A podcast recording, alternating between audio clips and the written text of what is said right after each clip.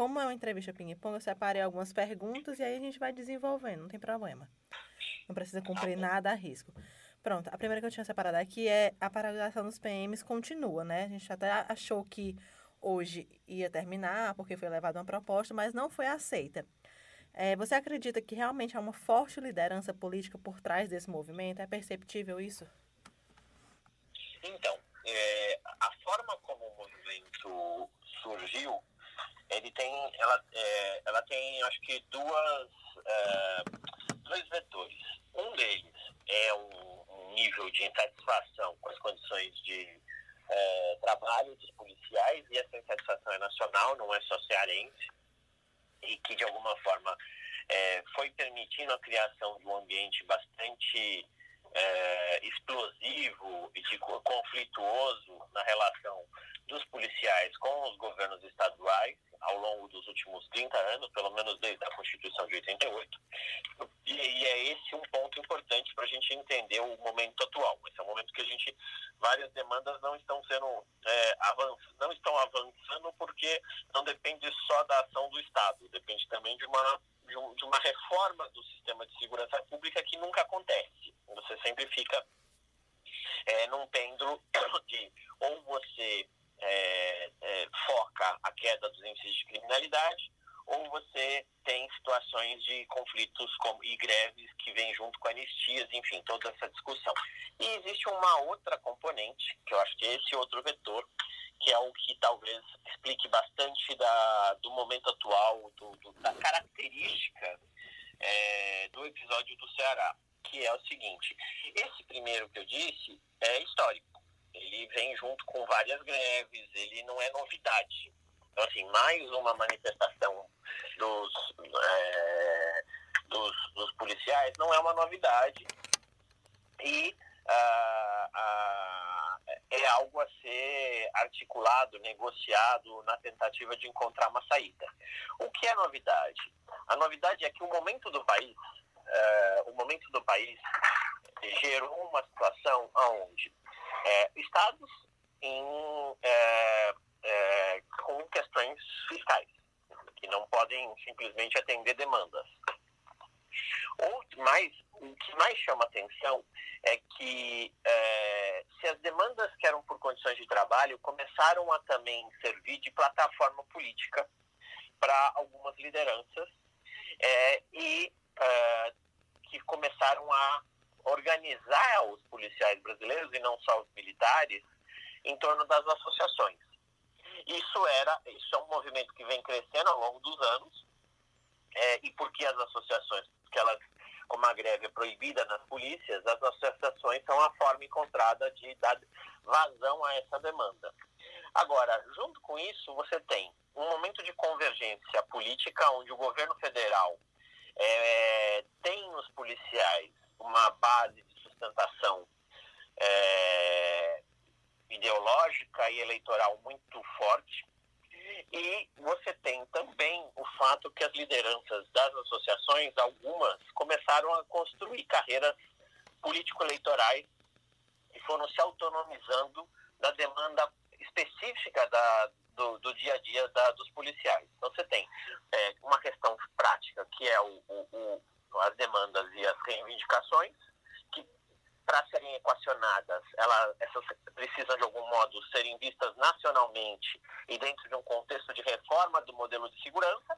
E, de outro lado, você tem associações que foram criadas para dar vazão a essa realidade, que foram sendo, o termo é forte, mas é, parcialmente cooptadas para projetos políticos eleitorais de algumas das lideranças, não todas. Isso é importante dizer que tem associação que está comprometida com a agenda é, corporativa.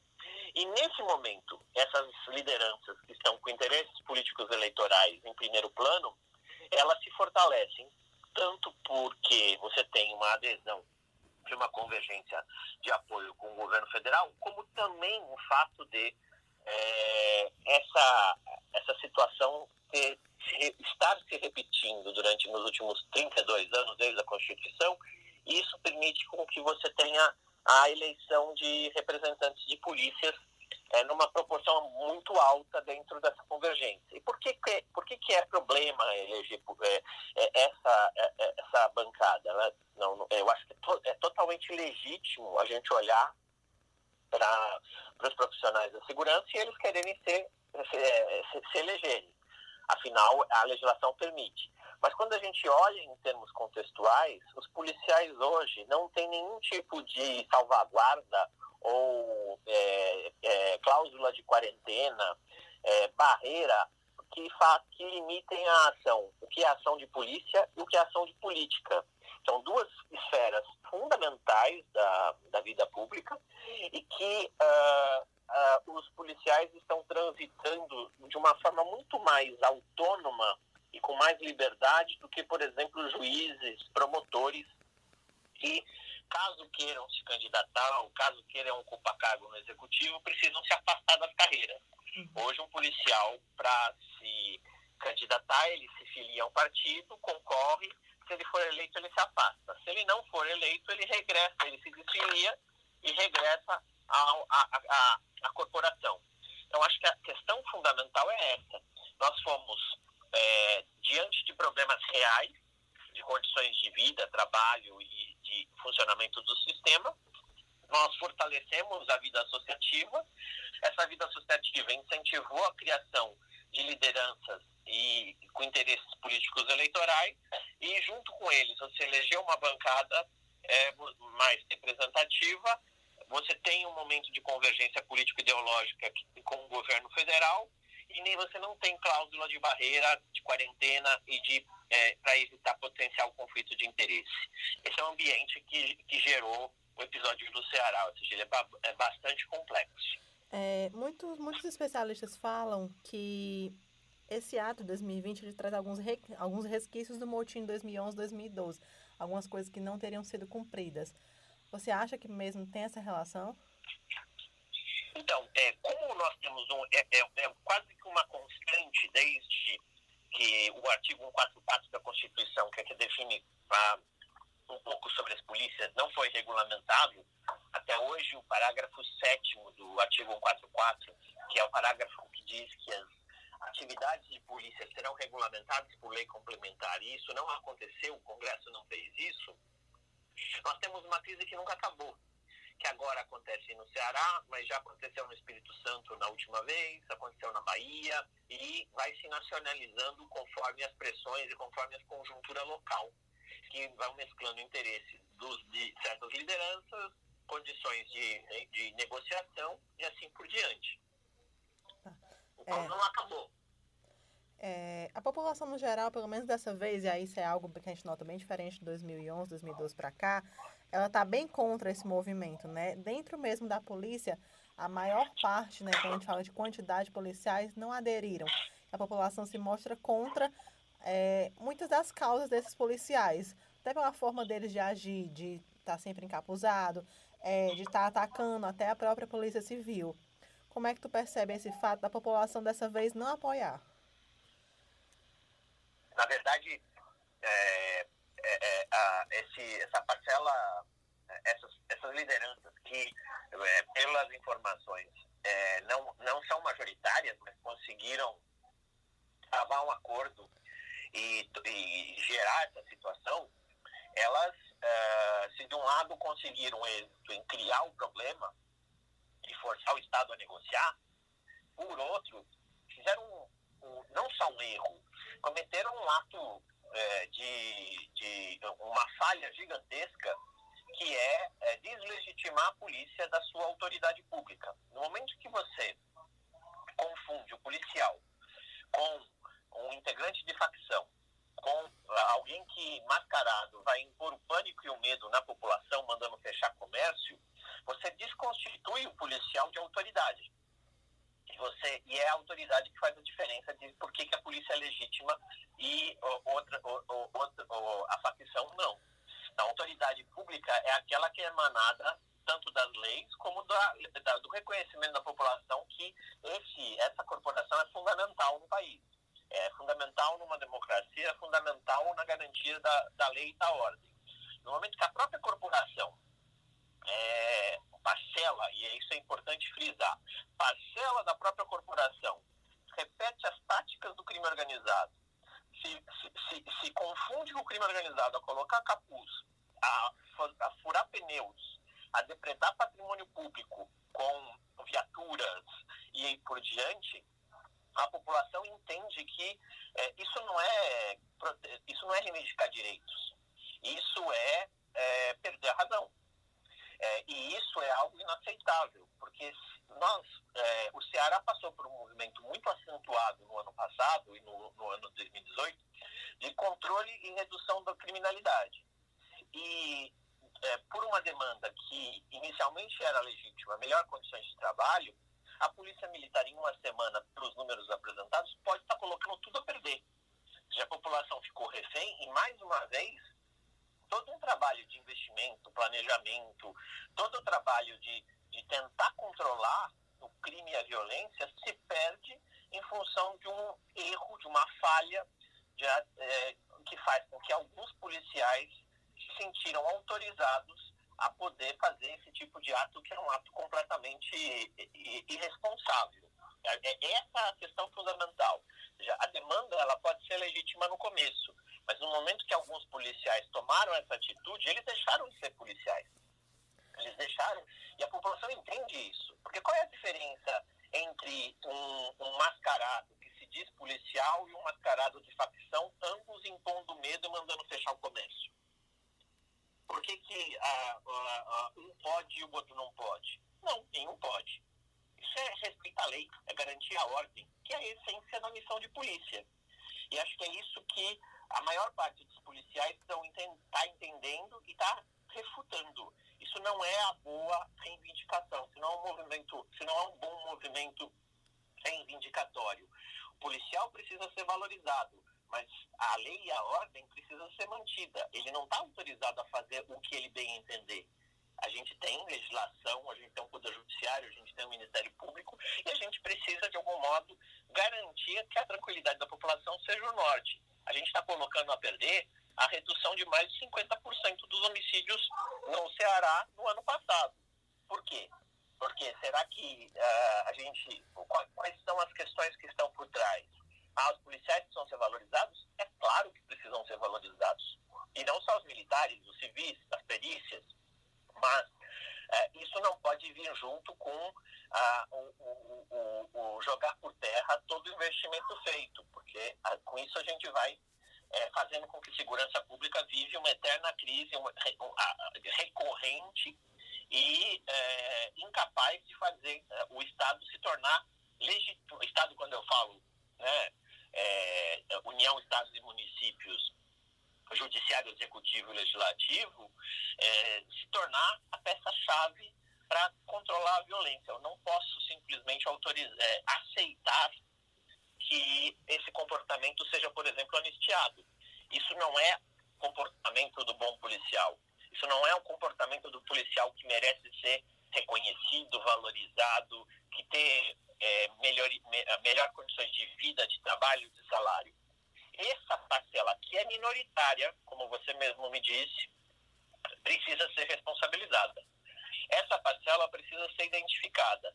Essa parcela é, não é uma parcela de, de, de, pessoas que podem simplesmente dizer agora vamos anistiar isso porque estávamos todo mundo no calor dos acontecimentos e as instituições são importantes. Sim, as polícias são fundamentais, mas essa parcela que fez isso, ela deixou de ser policial e passou a é, não só é, desobedecer o que está previsto na lei, mas colocou por terra um investimento muito grande de fazer com que a população cearense se sentisse mais segura. Eu estive frequentando alguns batalhões ocupados nos últimos dias e ouvi até de alguns policiais que eles acreditam que a ação do Cid Gomes lá em Sobral, né, à frente de uma rede escavadeira, teria inflamado os militares a continuar e até alguns outros aderir a esse motim. Você acredita realmente que aquela ação do senador inflamou uma atitude é, mais violenta, mais agressiva por parte dos policiais? sem dúvida, a ação do, do Cid Gomes é uma ação é, que foi irresponsável e não pensou nas consequências. Então, assim, não dá para aceitar a ação dele como algo que, que a gente ache normal. Não. No momento que a violência passa a ser a linguagem, seja a violência de impor uma retroescavadeira contra uma categoria profissional, ou a, a essa categoria profissional obrigar o fechamento da, de comércio, se mascarar e usar as armas da corporação como instrumentos de força, todo mundo perdeu. Nós temos uma verdade é que é, hoje, no debate do Ceará, todo mundo não tem razão. Porque no momento que você usa a violência como linguagem, você perde a razão. E acho que o primeiro patamar é qual é o valor máximo tutelado pela nossa Constituição? A preservação da vida. É isso que tem que ser, por exemplo, a, a, a, a régua para a gente poder fazer a negociação é, com a categoria para ela desradicalizar e tentar conseguir avançar em algumas reivindicações que são mais que justas e não aceitar outras que sejam em posição é, da força ou da violência, como por exemplo anistiar policial, os policiais que passaram no comércio é, determinando o fechamento do comércio.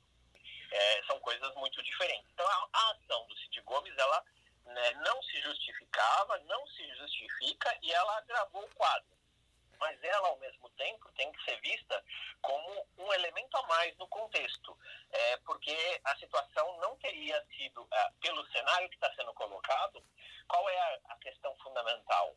Ela nacionalizou o debate. A ação do Cid Gomes nacionalizou um debate que estava latente. Os riscos de, de, de greves e motins no país todo hoje são altos. Mas a ação do CID mostrou que esses riscos existem de uma forma é, torta, de uma forma é, é, atabalhoada, mas de algum modo revelou os conflitos. Então, o que, que eu estou chamando a atenção na análise? É, a gente tem um contexto de confrontação, conflito e violência, que faz com que todos percam de partida, ou seja, a gente errou de partida, mas que nem é, essa, esse processo de acusação mútua, já você é o culpado, você que é culpado, você, eu usei máscara porque passou a retroescavadeira, não, não, ninguém tem razão. Primeiro ponto é como é que a gente pode, então, é, é, é parar, é, agir com a devida serenidade, mas com a devida responsabilidade. Ou seja, falar que serenidade não é passar a mão na cabeça de quem fez a coisa errada.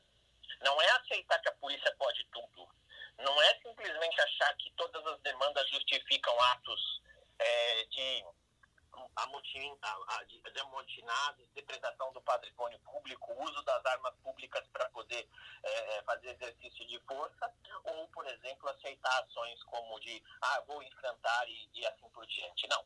A gente precisa, a serenidade significa qual é o bem, qual que é a lógica pública que está em jogo, qual é a regra.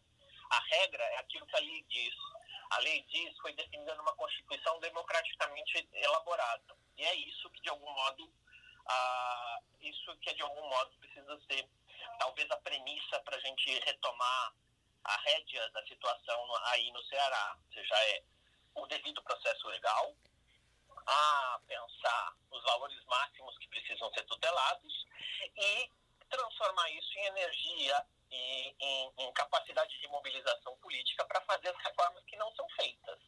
Então, se o processo se nacionalizou por vias tortas, então talvez agora momento de aproveitar essa oportunidade para, então tá, é, a, a violência é condenada de forma veemente, seja de quem for que tenha partido, mas, por outro lado, eu tenho aqui um contexto que eu talvez eu consiga conversar e pensar a melhoria das condições de trabalho, mas também a garantia que a população não vai ficar mais refém dos humores políticos e institucionais, seja dos eleitos, das autoridades, ou seja, por exemplo, do, das próprias polícias. Certo.